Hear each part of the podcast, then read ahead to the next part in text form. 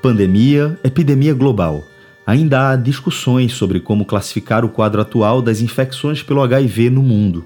Dos surtos registrados nos Estados Unidos no fim da década de 70 até hoje, muita coisa mudou. O diagnóstico já não é mais uma sentença de morte. As terapias com medicamentos antirretrovirais elevaram a expectativa de vida dos pacientes para a média da população em geral. E, importante, com cada vez menos impacto na qualidade de vida. Alguns jamais chegam a desenvolver a AIDS, a doença que ataca o nosso sistema imunológico. Infelizmente, algumas coisas praticamente não mudaram. Os estigmas, o preconceito, a morte social ainda são uma realidade dura e cruel na vida de muita gente. Eu me chamo Celso Ishigami, sou jornalista e podcaster, e nessa série vou conversar com médicos, terapeutas, pacientes e outras pessoas que lidam com essa realidade diariamente, cada um à sua maneira. É a partir da soma dessas perspectivas que tentaremos entender como chegamos ao cenário atual, com cerca de 40 milhões de pessoas espalhadas por todo o planeta, vivendo com HIV e convivendo com suas sequelas biológicas e todo o peso do preconceito em torno da condição. Comigo, neste primeiro episódio, a psicóloga Betânia Cunha, da Clínica do Homem do Recife, a infectologista Poliana Monteiro, do Hospital Universitário Oswaldo Cruz, e especialista em HIV pela Sociedade Europeia de AIDS, e o sanitarista François Figueroa, mestre em epidemiologia pela Universidade de Londres. Bom, então, uma vez que nossos convidados estão apresentados, vamos começar a falar especificamente desse tema, que é uma questão que acaba sendo crônica, né, Betânico? É, é algo que, que a sua geração estava naquele caminho da, da libertação sexual, de você ter é, liberdade para fazer suas próprias escolhas e tudo que aquilo ali envolvia, e de repente é, a gente, como humanidade, a gente toma na cara aí essa pandemia que já vai durando quatro décadas, né? Então acho que é, hoje em dia a gente pode dizer que é algo que meio que faz parte da nossa sociedade, né? De quem a gente é, faz parte da nossa identidade até, né? A HIV/AIDS ele traz duas grandes questões que são grandes dilemas do ser humano, que é a vivência da sexualidade na sua forma mais íntegra, mais verdadeira, de, da verdade de cada um, e a questão de como encarar a vida, como encarar a morte.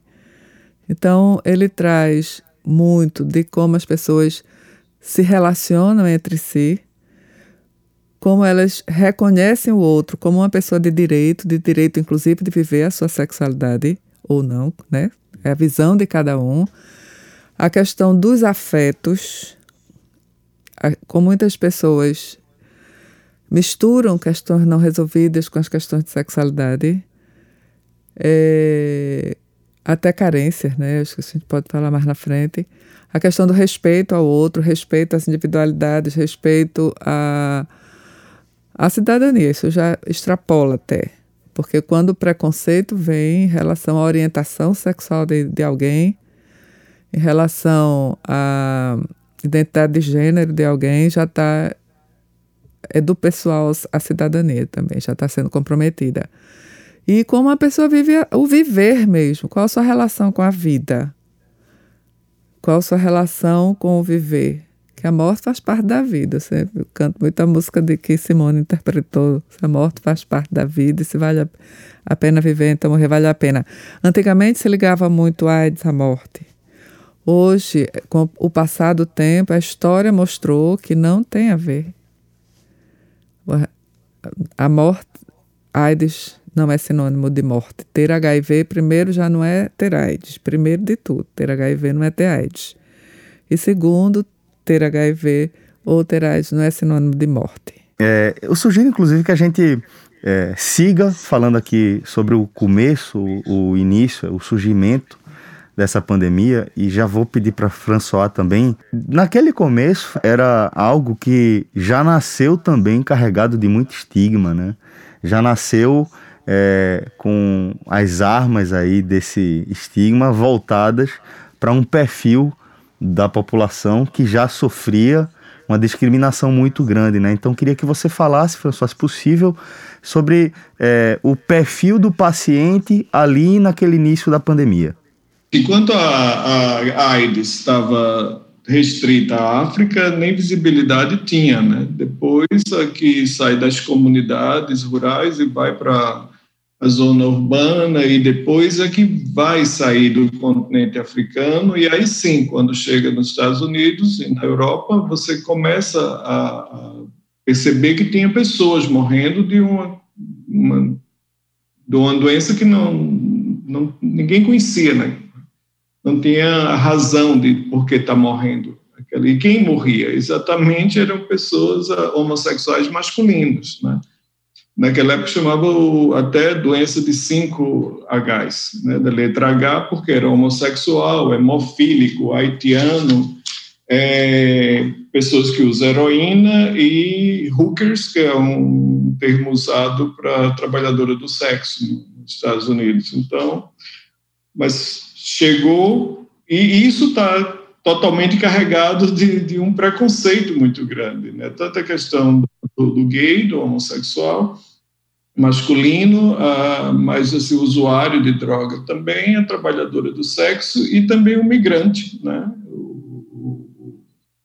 O, haitiano que estava lá nos Estados Unidos, né? E depois vê que também os hemofílicos, por, por essa questão, passa a se entender pela questão da transmissão, porque ninguém sabia muita coisa né, nessa época e fazia parte dessa dessa relação dos 5Hs. Mas desde então, esse preconceito é muito grande. Né? E ainda 40 anos depois, a gente ainda tem isso muito forte, muito carregado. Né?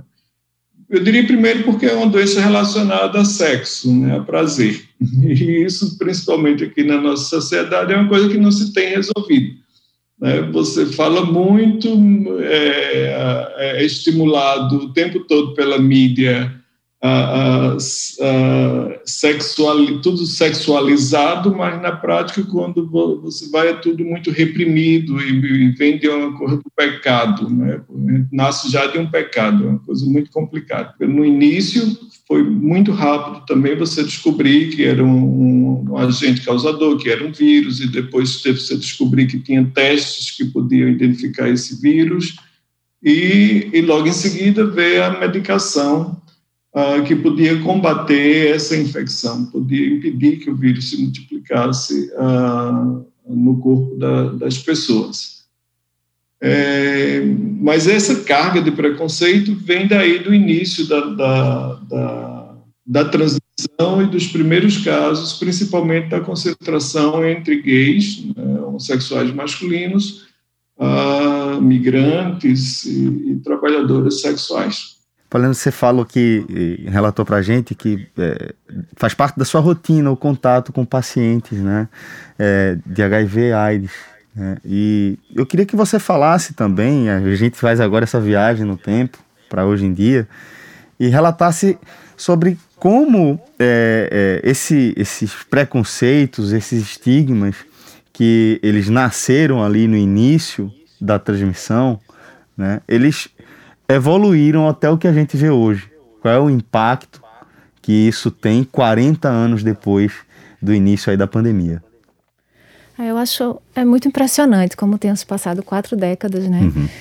E ainda hoje eu acho que as coisas que mudaram muito pouco, assim, porque por mais que os primeiros casos que foram relatados foram em homens gays, logo em seguida foram surgindo casos também em hemofílicos, também em mulheres, em crianças. Então, assim, embora a via sexual seja, obviamente, uma das principais formas de transmissão do vírus, não é a única.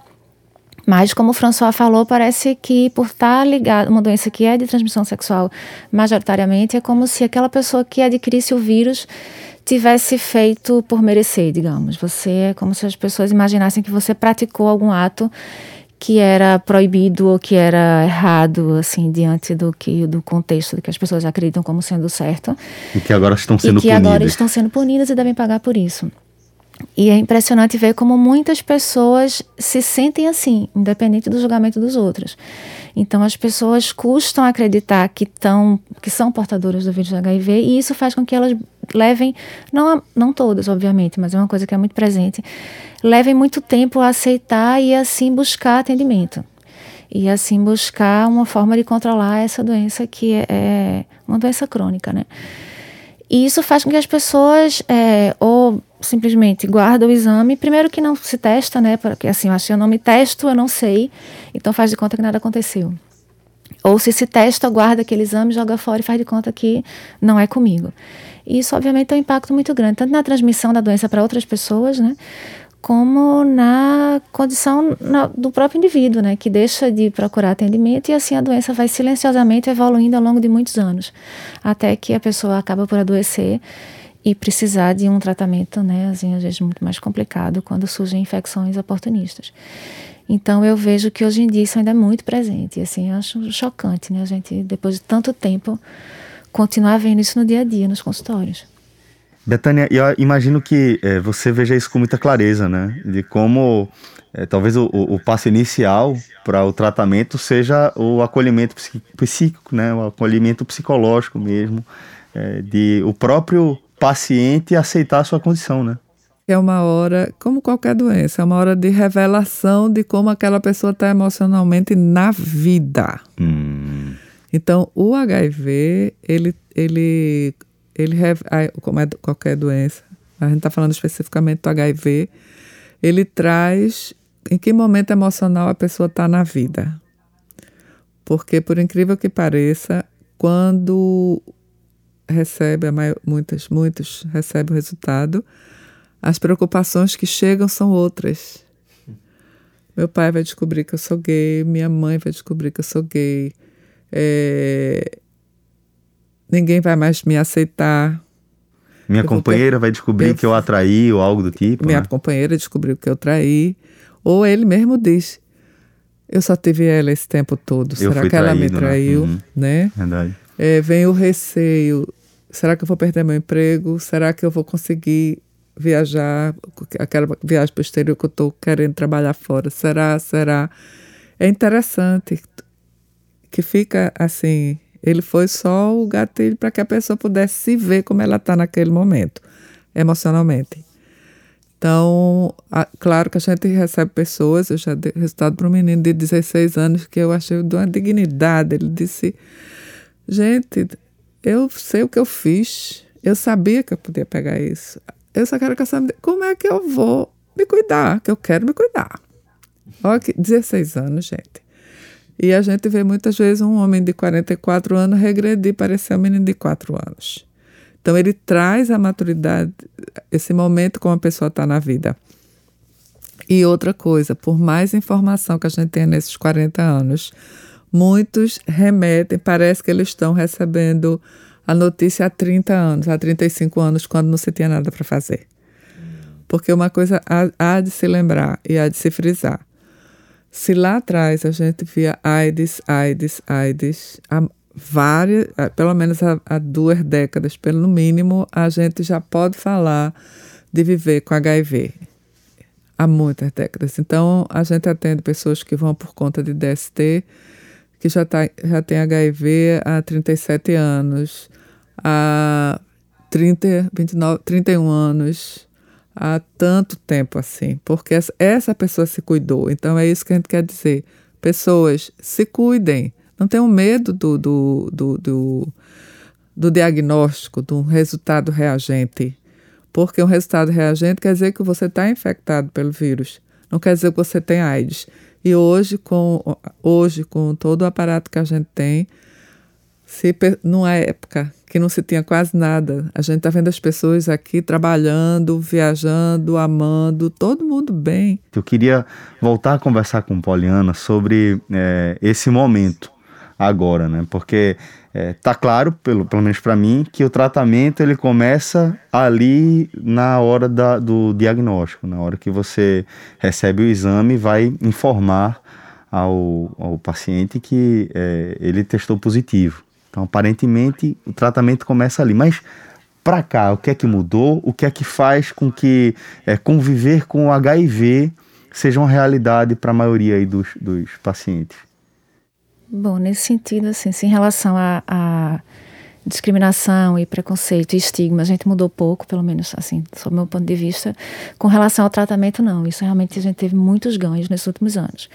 Então, antes o tratamento, como o François falou, logo em seguida foi liberada a primeira droga, né, o AZT, que é um antiviral que age especificamente contra o vírus.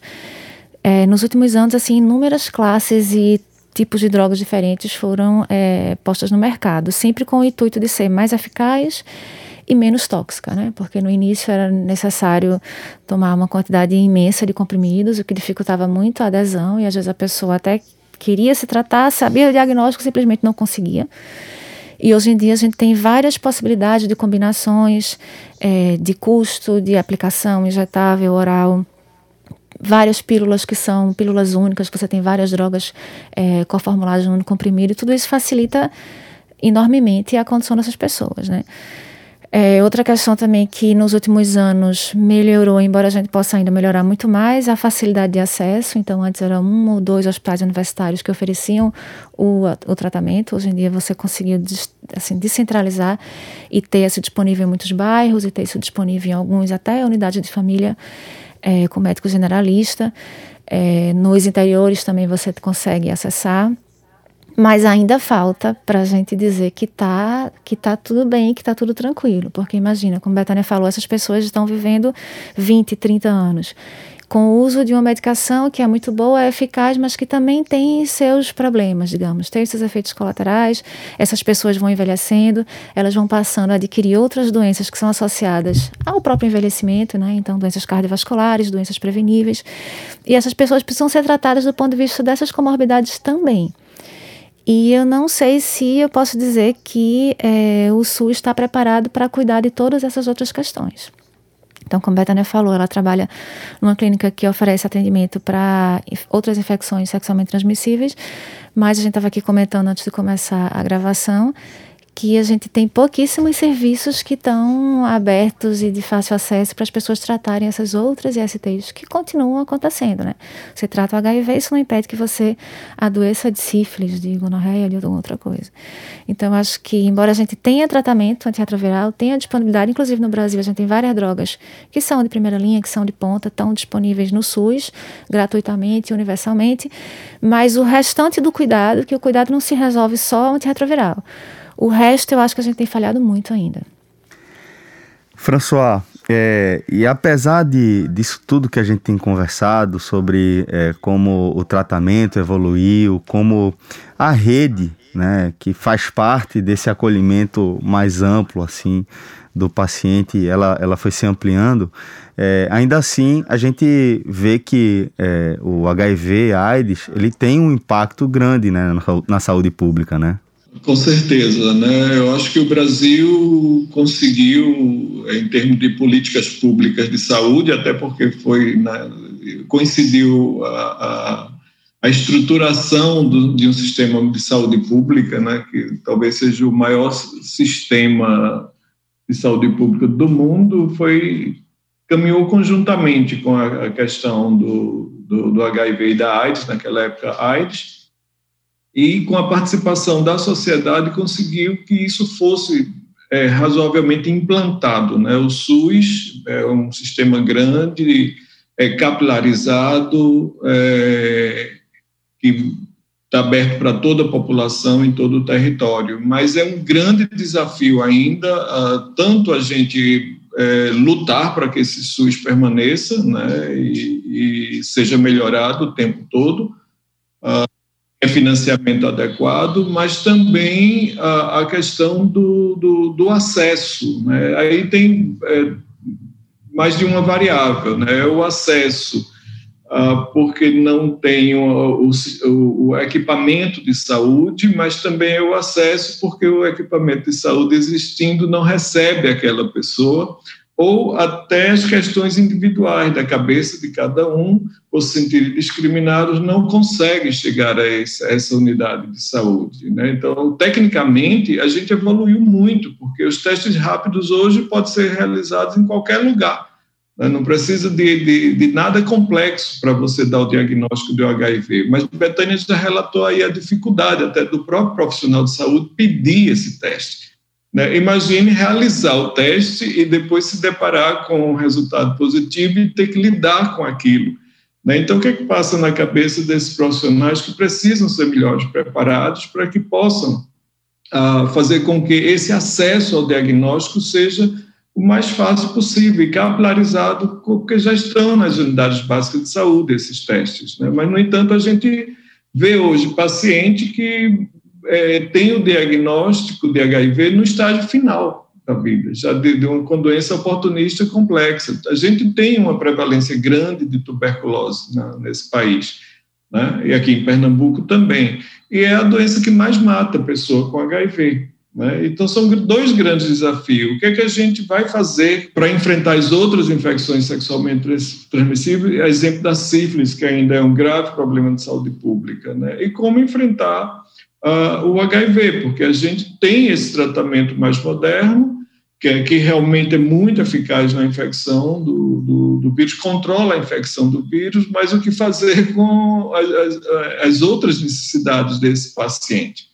Né? Então, é um grande desafio que aí tem que ter a participação da sociedade também, né? entendendo isso e compreendendo e uh, lutando para que essas coisas aconteçam. Eu queria propor aqui que a gente também debatesse sobre algo que eu acho que acaba sendo relevante, porque apesar de a gente estar tá convivendo com essa realidade aí, é, que a gente agora tem é, o, um, esse vírus é, convivendo com a nossa humanidade já há quatro décadas, eu acho meio que impressionante, entretanto também acho simbólico que ainda não há, não, a, a, não tenha é, um, um conceito claro dentro da nossa comunidade, dentro da nossa sociedade, de que há diferenças significativas entre HIV e AIDS. Tá? Então acho que é importante a gente falar sobre isso, porque talvez isso ajude até a gente entender um pouco melhor como as pessoas se relacionam com, com essa infecção. Ninguém pega a doença. A gente pega o agente que vai causar a doença, que nunca pode ser um bactéria, um vírus. E a gente não vê. E a forma dele se comportar, ela é silenciosa e muitas vezes não tem sintoma nenhum. E tem uma coisa que eu friso muito. Primeiro é isso, a gente não pega AIDS, a gente pega o vírus, o HIV, que vai ficar silencioso por um tempo. Então eu tenho a infecção, que é que foi sexualmente transmissível, o vírus, silenciosamente. Esse vírus pode passar 5, 8, 10 anos para se desenvolver AIDS. Então, AIDS seria um estágio avançado da infecção do HIV para quem não descobriu a tempo e não controlou a tempo. Então, primeira coisa, precisa testar. Qualquer pessoa sexualmente, toda pessoa sexualmente ativa, seja ela em parceria única seja ele dizendo que usa camisinha, você tem que ter uma linha de base, precisa testar. Quantas vezes a gente chega o menino, mas quando eu peguei, se eu só tô com fulano há tantos anos. Tem homens que é, heterossexuais que quando a gente dá, eles estão indo porque a parceira desenvolveu a doença. Se a gente tiver um tempinho falar de PEP e de PrEP, então é já pre... fala agora, já emenda agora. É prevenção agora. combinada, a gente precisa falar disso. Já emenda a agora. A gente porque... já tem o autoteste também, que muita, eu lá atrás, autoteste é quando a pessoa própria pode fazer o, o, o seu teste e ter ali. Uhum. E lá tem escrito e a gente diz, se der reagente, não se desespere, porque aquele teste é triagem. Você precisa ir lá no serviço para confirmar ou não, se é ou não. Bem resumidamente, Sim. a PEP é a profilaxia pós-exposição. Certo. Só tem um serviço que faz aqui, que é o Hospital Correpicanso, 24 horas por dia, manhã, tarde, noite, madrugada, de segunda a sexta, sábado, domingo, feriado. E o, o falando rápido, ficar tempo. É, você pode ir até 72 horas, mas vão, eu ainda digo, vá até 48 horas. Porque quando chegar lá, você ainda tem um protocolo a seguir. Isso depois da exposição. Da exposição. E a gente tem a PrEP, a profilaxia pré-exposição, que vai usar comprimido como se fosse um portador, vai usar o antirretroviral todo dia, não pode falhar. E aí a pessoa, aspas, teoricamente, é, eu não vou incentivar ninguém a transar sem camisinha, jamais. Mas se deu a doida, ela já está protegida ali. é, se a camisinha estourou, ela já está protegida. Se o outro tirou a camisinha assim, ela percebeu, ele percebeu, já está ali. Mas eu digo a vocês, PrEP só previne de HIV. A gente tem cliente na clínica que pegou proctite cinco vezes no ano só, fazendo PrEP, não usa camisinha. Se garantindo. Se garantindo, tá sem HIV, mas você pegar uma proctite, que é gonorreia no ano, tá, gente? Cinco vezes no ano. Gente que pegou sífilis quatro vezes no ano só. Isso é. Então, camisinha, a gente, quando fala em PrEP, a gente fala de prevenção combinada. É a PrEP mais camisinha. Queria pedir para François deixar uma mensagem para a gente, a mensagem que ele acha que seja importante para nossa audiência escutar. Acho que, primeiro do que tudo, é que a gente tenha consciência que precisamos do SUS. Precisamos do nosso sistema único de saúde, que é um serviço público de saúde, e o Estado é que tem que dar resposta para uma grande coisa, por exemplo, como uma pandemia dessa que está acontecendo. Então, e, e, cabe a nós, cidadãos, cidadã, a entender isso e lutar para que isso aconteça. E na prática de prevenção é combinar as prevenções. Eu, tem camisinha feminina, então, se você, né, que é hétero ou, ou até homo, mas que pode usar a camisinha, é, dar uma alternativa para a camisinha feminina lá na, outra relação anal, pode usar. Tem a PEP, tem a PrEP, tem a camisinha masculina, que nem chama masculina, camisinha externa, interna, não sei como chama.